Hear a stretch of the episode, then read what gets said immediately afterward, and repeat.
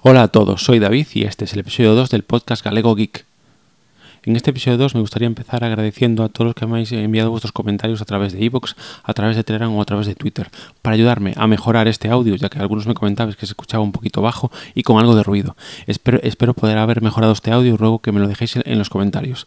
También me gustaría agradecer el apoyo y ayuda de muchos de los integrantes del grupo Android Tecno de Telegram, como por ejemplo Faisco del podcast Android Tecno, Alberto de Papa Friki, Marco Geek o Mazinger Astur. También que tengo que nombrar a Juan de Frequismo Puro, que también me echan una mano en estos comienzos del podcasting. Bien, en este eh, episodio me gustaría contaros cómo elegí monté mi PC de escritorio por piezas. Bien, hace algún tiempo, concretamente en el episodio 1, os comentaba todos mis equipos informáticos y entre ellos uno de los que usaba habitualmente es un PC de escritorio que había montado por piezas. Bien, pues me parece interesante contaros también cómo elegí esas piezas y cómo monté ese PC. Bien, la primera decisión que tuve que tomar a la hora de cambiar de ordenador era si comprar otro portátil, ya que lleva con un portátil láser desde hace unos 7 años, o pasarme a un PC de escritorio.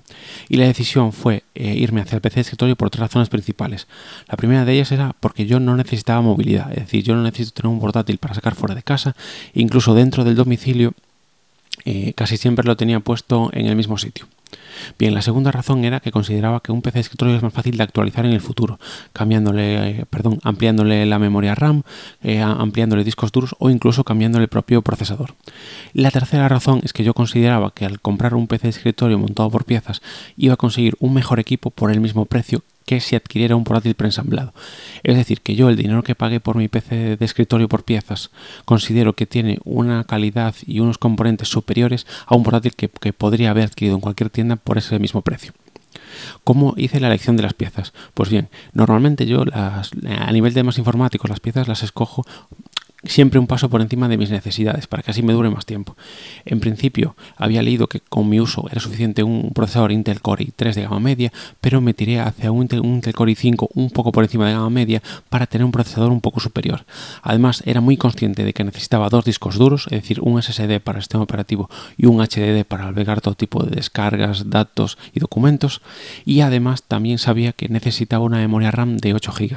Es probable que me llegara con 4, pero como iba a utilizar máquinas virtuales, realmente preferí tirarme hacia una opción superior eh, de 8 GB para así no tener problemas de, rendimiento. Bien, estos son, digamos, los componentes principales. Después también había que escoger lo que es la caja, la fuente de alimentación y un monitor, ya que no disponía de él. Bien, el monitor elegido en este caso ha sido un monitor de la marca BenQ, en concreto el modelo es GL2250, que es un monitor de 24 pulgadas de gran calidad, con resolución Full HD y que me da un gran rendimiento. Bien, una vez elegidos los componentes había que decidir dónde comprarlo y mi primera elección había sido PC Componentes. Había mirado los precios, los había metido en una cesta y estaba a punto de comprarlo cuando un buen amigo me comentó que había una tienda en mi ciudad, en La Coruña, que se llama El Supermercado del PC.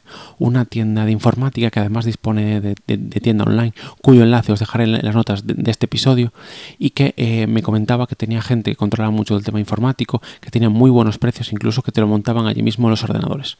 Bien, pues acudí a esta tienda, me atendieron muy bien, realmente tenían todas las piezas que yo quería, todos los componentes que yo había apuntado de PC Componentes eh, los tenían allí, incluido el propio monitor y la verdad es que el precio que me daban era muy similar. Y además me solucionaron un problema que me había surgido respecto al montaje. Os cuento, resulta que en esos momentos yo estaba cambiando de piso, estábamos gestionando la, hipoteca y estamos con una plena mudanza. Además estábamos de obras en casa, que era una auténtica locura porque ninguna, ninguna de las obras, salvo, salvo de la cocina, acabó a tiempo. Con lo cual tenía que estar encima de los obreros para conseguir volver a mi casa lo antes posible, ya que tuve que vivir una temporada con mis suegros hasta que, acabaron las obras. Bien, con todo ese ajetreo, con la necesidad de tener un ordenador para gestiones administrativas, decidí que no, me da, no podía montarlo yo mismo por falta de tiempo y entonces decidí eh, que me lo montara en la propia tienda. Bien, finalmente lo que hice fue adquirir eh, todo a través de la tienda del supermercado del PC y ya que solo me cobraron 20 euros por el montaje, la verdad quedé muy contento con esta tienda y del trato recibido. Respecto al trato, me gustaría contaros una anécdota que he tenido en esta compra. Eh, una vez que yo llevé la torre y el monitor a casa y le instalé el Linux Mint, me di cuenta de que la placa base que traía era una de gama más alta de la que yo había solicitado, que no era el mismo modelo. Entonces, inmediatamente llamé a la tienda para comunicarles que de pasar por allí, lógicamente, para abonarles la diferencia. Y ellos me indicaron que no era necesario, que ya estaba montada y entonces como error había sido suyo que me quedara con esa placa y que me mandarían la factura por forma modificada para temas de garantía. Con lo cual estoy muy contento con esta tienda y con el trato recibido por ellos. Bien, esta es un poquito mi experiencia respecto a cómo elegí monté mi PC de escritorio por piezas. Por último, me gustaría en cada podcast acabarlo mencionando un podcast que yo escucho habitualmente para recomendároslo, por si os interesa escucharlo. El de que voy a recomendar en este podcast es el, podcast Educando Geek. Es un podcast muy interesante donde su autor nos cuenta de forma clara muchos temas tecnológicos y cuyo último episodio, que es una reflexión sobre las capacidades terapéuticas de la música, os recomiendo encarecidamente que escuchéis porque es uno de esos podcasts que tenemos que escuchar sí o sí. Espero que os haya gustado este episodio. Os sigo dando gracias por descargarlo y por seguirme en las redes sociales, donde lo podéis hacer a través de Telegram y Twitter como arroba galegogeek o por correo si necesitáis hacer alguna consulta a través de galegogeek.gmail.com. Muchas gracias por escucharme, que tengáis un feliz día. Un saludo.